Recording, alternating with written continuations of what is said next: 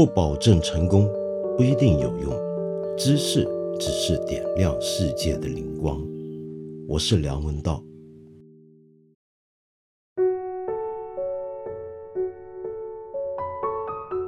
你应该已经听说了。俄罗斯总统普京做了一个非常大的政治上的一个声明，一个宣布。俄罗斯整个内阁也发生了总辞，世界上各国所有媒体呢都在纷纷议论俄罗斯到底是怎么了，普京到底想怎么样？因为我不是一个什么很专业的国际时事评论专家嘛，所以我在这里呢主要是想谈一谈。普京作为一个掌权者，很多人会认为是一个威权主义者。那么他的手腕、他的手段到底怎么样？我们来谈谈这个问题。那么先给你一个背景，尽管你可能已经在别的地方听说过了，那就是他宣布，呃，要修改宪法，然后要交给俄罗斯人民全民公投，看看他提出的这个宪法修改的方案是否能够通过。他怎么个修改呢？是这样的，他要限制总统的权利，怎么个限制法呢？首先，我们晓得普京做过四任俄罗斯总统，按照俄罗斯的宪法呢，其实一个总统是只能够连任一次的。那么他怎么做到四任的呢？这就说到二零一一年那前后的时候，他玩的一个很精彩、很大胆，也很惹起争论的权力游戏。他那时候已经坐满了两任俄罗斯总统，当时呢一任总统的年期是四年，他掌政八年，然后呢他就让他的长期以来的好伙伴呃梅德韦杰夫去代替他选举总统，梅德韦杰夫选上总统，那普京干嘛呢？他转过来成为梅德韦杰夫的下属，当他的内阁总理。呃，梅德韦杰夫这一任总统做完了。他又重新出来再选总统，那么这回他就可以再选了，因为这并不违反俄罗斯宪法。他说的一个人只能连任两次，并不是说一辈子只能连任两次，是一个任期之后你只能接着一个任期。如此一来，他就做过四任总统，再加上他在当总理的时候，其实也是掌握实权。普京这个六十七岁的俄罗斯总统。其实从两千年以来到现在就是这样子，成为俄罗斯的最高权力中心。整个俄罗斯今天这个国家可以说是他一手塑造出他的全套体制和社会风貌的。但是现在他居然提出要限制总统权力，也就限制他自己所在的这个位置上的权利，然后还规定未来呢一个人当俄罗斯总统啊，他一辈子。最多就只能够做两任，是一辈子哦。也就是说，他是最后一个俄罗斯总统能够这样子做四任的了。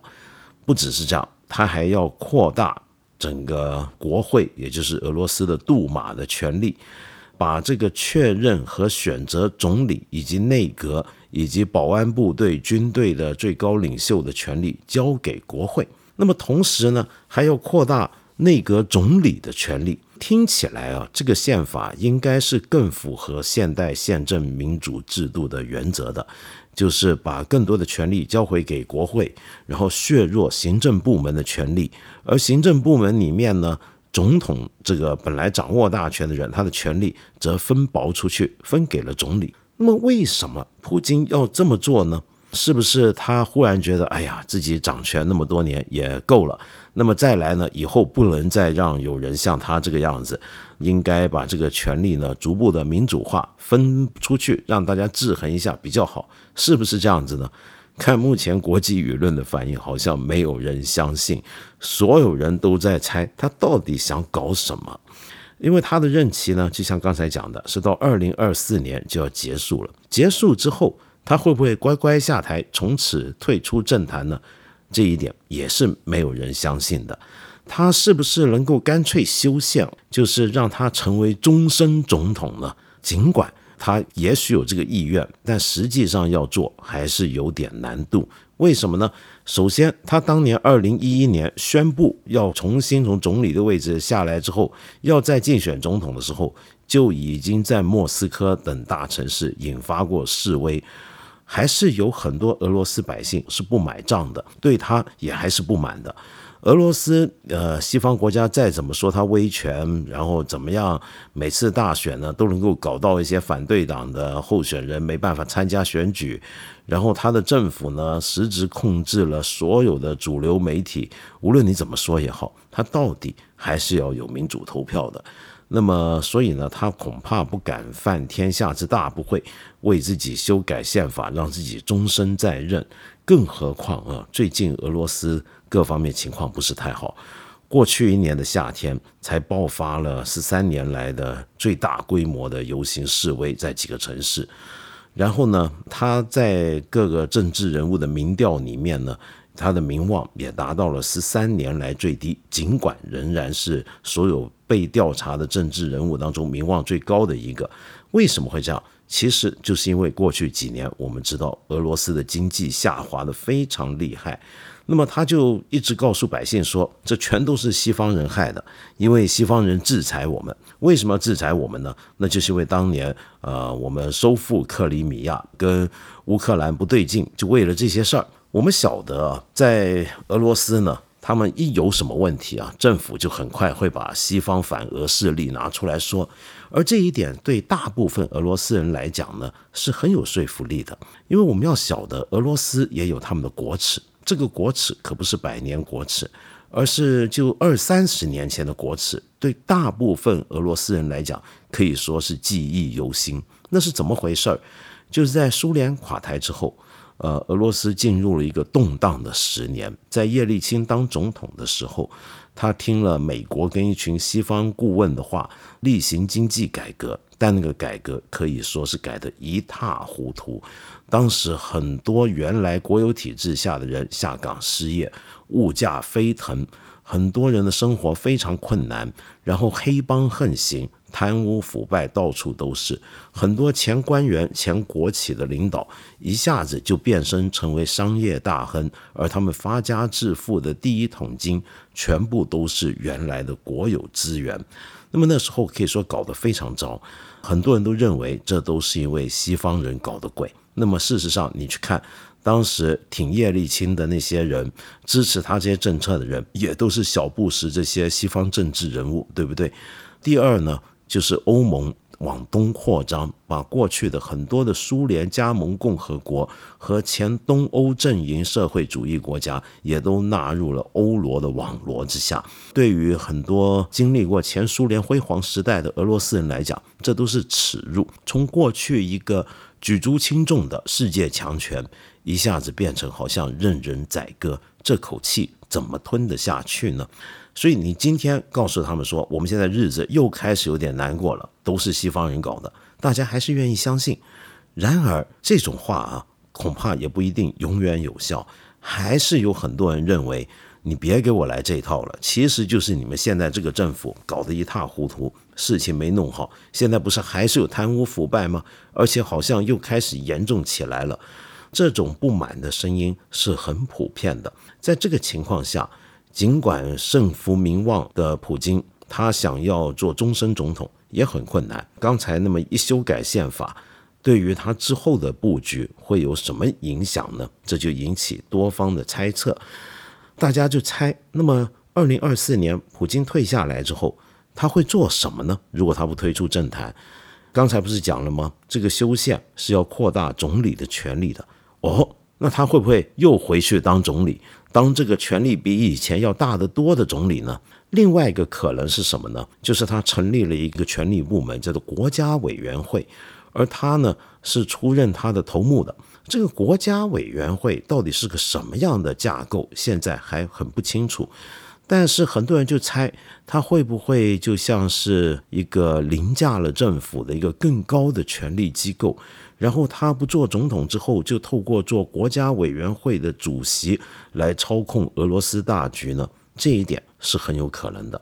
我们去看一看世界上面有很多政治强人啊，都是一在位几十年，终于到了要退休的时候了。退休时候该怎么做呢？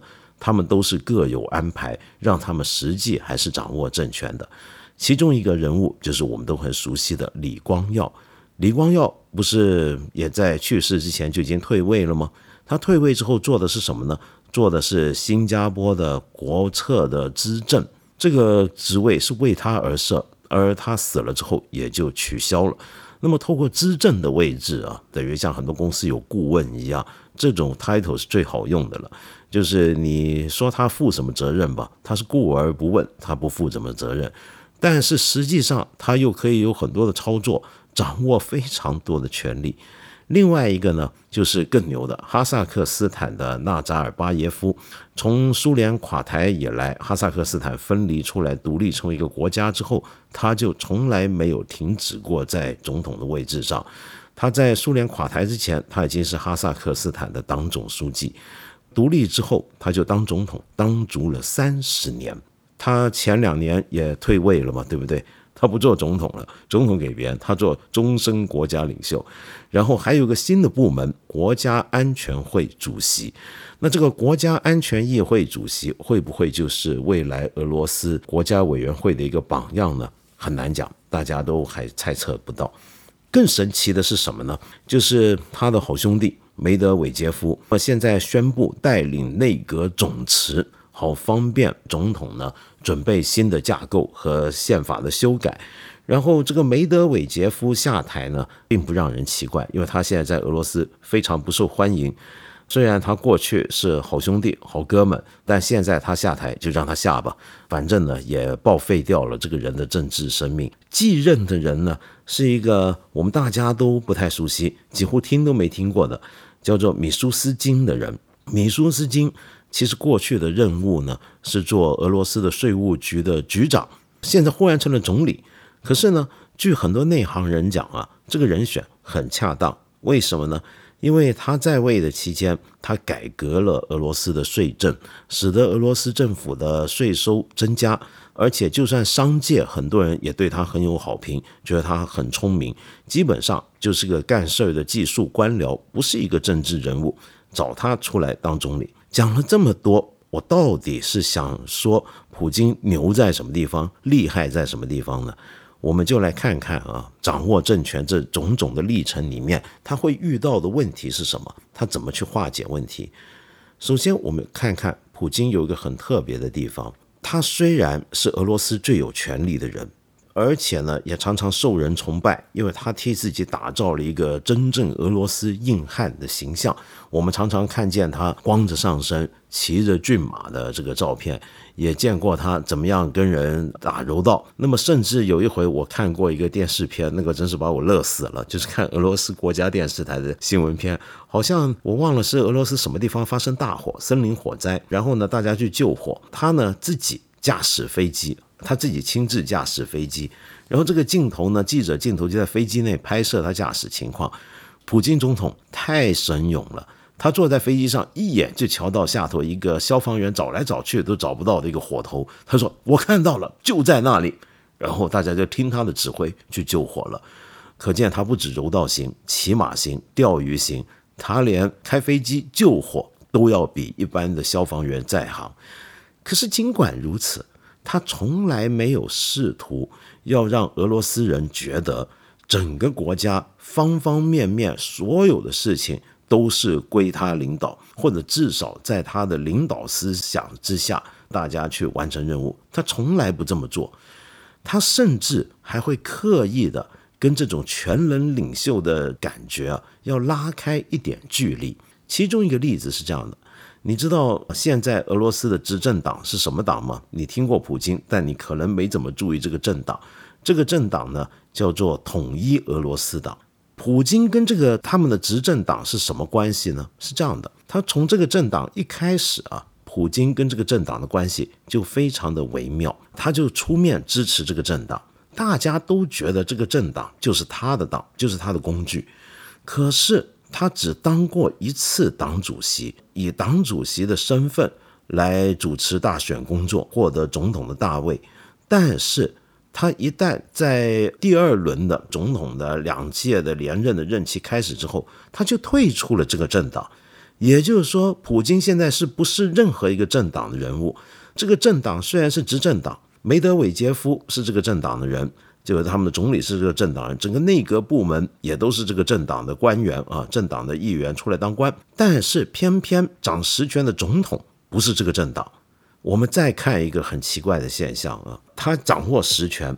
但是他又放了很多空间给梅德韦杰夫去工作。当年梅德韦杰夫代替他在当总统那段期间呢，梅德韦杰夫还真的是有一些自由意志，能够干一些事儿。比如说那几年呢，他们跟西方的关系比较修好。后来呢，是到了普京上台之后，才把梅德韦杰夫那几年稍微亲西方化的倾向又扭转了回来，至少是言语之上扭转了回来。那么现在呢？他把很多经济啊、很多社会政策也都推给梅德韦杰夫和他率领的内阁去处理，他高高在上不去碰。为什么我说这招很厉害？你想想看，我刚才不就讲了吗？现在俄罗斯的社会情况其实比起几年前要差很多，经济呢尤其糟糕，人民呢是怨声载道。这时候。如果你说全国上下大小东西南北全部都是你普京管的，或者大家都动不动村里头干个什么小事儿，都说是跟随你普京的思想来做的话，人民不满，这个罪要归到谁的头上呢？那底下的官员就可以层层上推，我们都是听普老大的意思来办事儿的，你们有事儿别怪我们，都怪他，那责任不就都到了他身上吗？那可不行，所以。他要适度的跟这个执政机器保持一点距离，然后他有一个太上的位置在上面。果然，我们看到这个统一俄罗斯党啊，在他现在的任内被当成了人民的泄愤工具。在好几次的民意调查里面呢，老百姓对统一俄罗斯党的这个不满都是越来越高的。很多俄罗斯人认为这是一个充满了骗子的一个腐败政党。而他的好兄弟一直帮着他，过去是他的私人律师，两个人从当年列宁格勒开始一起干事儿，到现在还帮他担任过看守总统的这个梅德韦杰夫又怎么样呢？这个梅德韦杰夫啊，在现在的俄罗斯的政治人物的民意调查之中是排名垫底的。大部分俄罗斯人当他们对今天情况不满的时候。他们虽然也会对普京有怨言，但首先怪的是梅德韦杰夫，而不是普京。有些老一辈人甚至觉得我们普京多好啊，多英明神武啊，他其实是一心想为我们好，一心想要重振我们国家的光芒。主要是他吓走那帮人太不行了。你看，这就是一个真正的威权掌权人物，他厉害的手段。懂得什么时候抢功劳，什么时候推责任。好，那么我们再来看另一个这种威权主义者常常容易出现的一个问题。那个问题是什么呢？就是你现在大权在握，那你接下来怎么办呢？没错，大家都猜二零二四年不做总统了之后，你还会给自己安排一个掌实权的位置。可是问题是你总有一天你会老到没办法再执政，甚至你会死的。那谁做你的接班人呢？这个接班人问题啊，就跟以前古代王朝皇帝要立太子一样，是个很复杂的事，常常会掀起很多政治斗争。你一天不立这个接班人，不立这个太子的话呢，底下呢一帮人就开始各自的在盘算哪一个人比较像样。哪一个人我们要跟他结成同伙同盟？那么这样子一来呢，政局里面就会开始分门分派，会要内斗。假如说你不指定接班人，不指定太子，或者没有一个明显的继承人在的时候，底下会怎么样呢？底下就会猜你到底看中谁。那这种猜测游戏玩的太久之后啊。底下的人你就很难保证会不会有异心了，会不会有很多人觉得，哎呀，我你普京七老八十了，你还在这扛，你得扛多久啊？什么时候轮到我们上啊？那这时候又会出现另一种内乱的可能。面对这个问题该怎么办？我们看到普京的做法就是首先拿梅德韦杰夫出来，梅德韦杰夫被认为是他的好兄弟，也是个了不起的舵手，结果现在搞砸了，哎，不行。那把他给干掉，拿下换了。那么换谁呢？换一个人，如果说是一个大家都已经非常熟悉的人，比如说其中有一个人一直被传要接班的，是过去做他保镖的一个政治人物，结果都不是，反而是这个米舒斯金。那这个米舒斯金呢，就像我刚才讲的，很能干，很不错，但是是个技术官僚。你别说我们外国人不熟啊，俄罗斯老百姓对他的认知都不太多，觉得这个人没有什么政治面孔。这一招，我想说的是更厉害了。为什么呢？假如说他现在就真的挑了一个继任人出来，那万一二零二四年之后他还想继续掌权，那现在这个储君到时候熬得住吗？熬不住了，会不会起冲突呢？这是个大问题。好，那如果说现在不考虑这个问题，他叫真退了，那么现在你留了几个有机会接大位的人在这个台面上，每一个人你拿出来，其实都等于是个政治表态，因为目前在台面上几个热门人选啊，都各有政治面目，到底想捧哪一个出来，都等于是在政治上做了抉择，但是。偏偏普京找了一个政治面貌很模糊、很能干的人出来当总理，那这个人呢，使得大家都觉得有点懵。至少大家再想一想，会发现这个人恐怕不太会像是接班人吧。但现在又好像是在接班人这个位置上了，这该怎么办呢？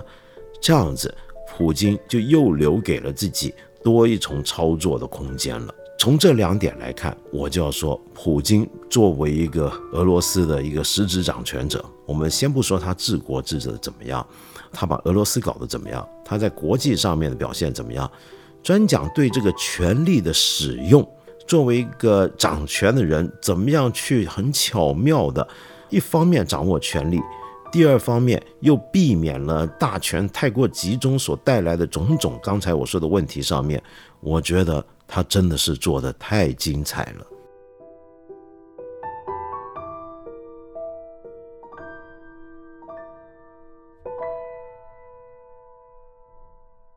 好奇怪啊！最近收到好几个跟宗教信仰有关的问题，那么但是其中一个问题呢，我觉得比较深，也比较有趣，我就在这里试试简单的回答一下。提出这个问题的朋友叫做杨坤，你说。既然上帝的归上帝，凯撒的归凯撒，那么我搞不懂，伊朗究竟是一个被宗教徒强行干预该国世俗化进程的国家，还是一个被一群利欲熏心者假宗教之名罚害的国家？我能不能谈谈这方面的问题？有什么好书可以推荐？哇，这方面的书简直是太多了，我一下子没办法给你推荐那么多，主要是里面的东西还都不容易。读啊，还都是有点深度的，但是我想回头讲一个前提。你说，既然上帝的归上帝，凯撒的归凯撒，这个既然这个前提是有问题的，因为你所指的只是基督信仰圣经里面的一句名言，耶稣说的话。可是这个话到底该怎么解释，其实是有很多种不同的解经方法来解读的。不过，我从你的这句话来看，我觉得你的意思应该是说，现代世界在这么一个大家觉得世俗化的世界里面呢，大家好像都接受了基督信仰里面耶稣这句话：世间的权利就归世间的权利，就凯撒归凯撒。那么属于信仰的事情、宗教的事情，那是个人的事情，那就要归给上帝。两者是应该泾渭分明、楚河汉界、河水不犯井水的这样的一个想法，我们要搞清楚它到底是怎么来的，或者它背后的理据是什么。这样的一个想法，当然就是我们今天所说的世俗化。现代世界一般人都认为是个世俗化世界。世俗化指的是什么呢？那就是一个宗教信仰逐渐的在我们的日常生活之中退场。说到一个个人生命领域的这样的一个状态，其中一个最重要的一个领域呢，就是政治领域，宗教是已经要撤出的了，这叫做世俗化。那为什么呢？是这样的，我们今天所说的宗教，当然宗教千奇百怪，什么宗教都有，但我们就说主流宗教来讲好了，几个大宗教，你会注意到他们都有个特色，那个特色就是他们是一套。整全性的人生方案跟人生观，什么叫整全性呢？就是出于他们宗教各自的真理跟对宗教信仰的终极的认定和教义的解读啊。基督信仰也好，伊斯兰也好，佛教也好，印度教也好，他们对于人该怎么活着，怎么样的活法才是好的生活，生命的意义是什么，是有一套完整的答案跟方案在那里的。而这个完整的方案里面，当然就牵涉到你一个人在这个世间该怎么样行为，该怎么样做道德抉择，该怎么样的生活。那这个人的生活方方面面，经济生活、政治生活、社会生活，乃至于日常的邻里生活等等，这个宗教呢，都提出了一些的看法。所以这叫整全性的一种人生哲学，或者整全性的宗教，就是这种宗教。如果说这些大宗教都是整全性的宗教的话，你由此可以推想，他们对政治肯定也是有想法的，肯定也有自己一套基于自己宗教原则出发的，认为什么叫做好政治的定义、跟规定、跟标准。那么，所以在过去很多时候，一个宗教盛行的年代。大部分这些宗教呢，都会提出一些政治主张、跟政治哲学，还有政治原理，都试图对政治做出各种各样的干预。而反过来，掌握政治权力的人呢，也会跟他们发生关系，或者是非常真心诚意的依据某个宗教的原理来统治他的国家、结构他的社会，又或者说是相互利用。利用宗教的原理来给他的统治带来一个合法的依据，同时这个宗教也借着这样的一个互相的合作，使得整个社会、整个政治按照自己预想的轨道前进。好，这叫做非世俗化的时代啊。那世俗化就是到了现代世界之后，大部分人都发现啊。原来我们每个人都可以有宗教信仰的自由，我们每个人都可以有一个不信教的自由。我们每一个人呢，可能都有一套自己的人生观念。假如说我们每个人都有一些自己不同的想法，对于什么叫做好人生的想法的话，一个政府他怎么能够只依据某一群人的宗教信仰来结构、来管理他的政治、管理整个国家呢？这恐怕是有问题的，对不对？是不公平的。那么，所以呢，在现代世界，为什么强强调强调政府要在宗教事务上面中立，而宗教呢就要从政治事务之中退场？大概是基于我说的刚才那样的一个原则。那么当然，这只是世俗化的其中一个面相，而且是很小的一个面相，但是比较容易讲，我就这么解释给你听。好，现在问题来了，就回到杨坤你刚才说那一点，伊朗到底是个什么情况？在我刚才描述的那个背景啊，我们大家都觉得公认这是现代世界的一个常轨，可是这个长轨其实只是来自西方的发展，我们现代性现代社会是一个。主流的讲法认为是从西方逐步扩张到全球的一个过程，可是这个过程里面是否必然的，大家都要依循同样的轨迹呢？假如说有一个地方，他大部分人都是某个宗教的信徒，而他们大部分人如果真心诚意信仰那个宗教，都有一套对于这个宗教该怎么样安排政治、社会、经济的一套想法，大家都赞同的话，那么这样的一个国家。岂不就是违反了这个世俗化进程的一个国家吗？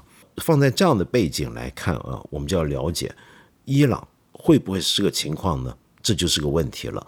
同时，我们更该问的是，到底我刚才说的世俗化这个进程是不是一个逻辑上的必然、历史上不可逆的大事？而世界上面所有的其他的国家、其他的文化，在现代。都只能够逐步加入这个世俗化进程的大军之中，有没有可能有一些文化，他就真的觉得我们不走这种世俗化的道路，我们也不是拒绝现代化，但是有另一种另类的现代化、另类的现代性，是宗教不退场、不离开公共政治生活的呢？而且还反过来指导我们的政治生活呢？会不会有这种可能性呢？当年伊朗的宗教革命就是在这样的一个背景下面产生的一个产物。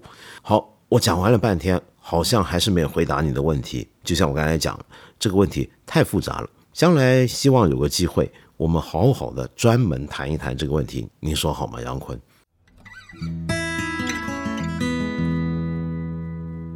对了，各位朋友，我们再提醒大家一次啊。我八分这个节目是每个星期三、每个星期五都会在看理想的 APP 更新，期间呢还会有不定期的番外。我很欢迎你在这里，或者是看理想的微信公众号留言，提出你的一些的问题、意见和批评。我们今天呢就先聊到这里了，下期节目呢我们接着再谈。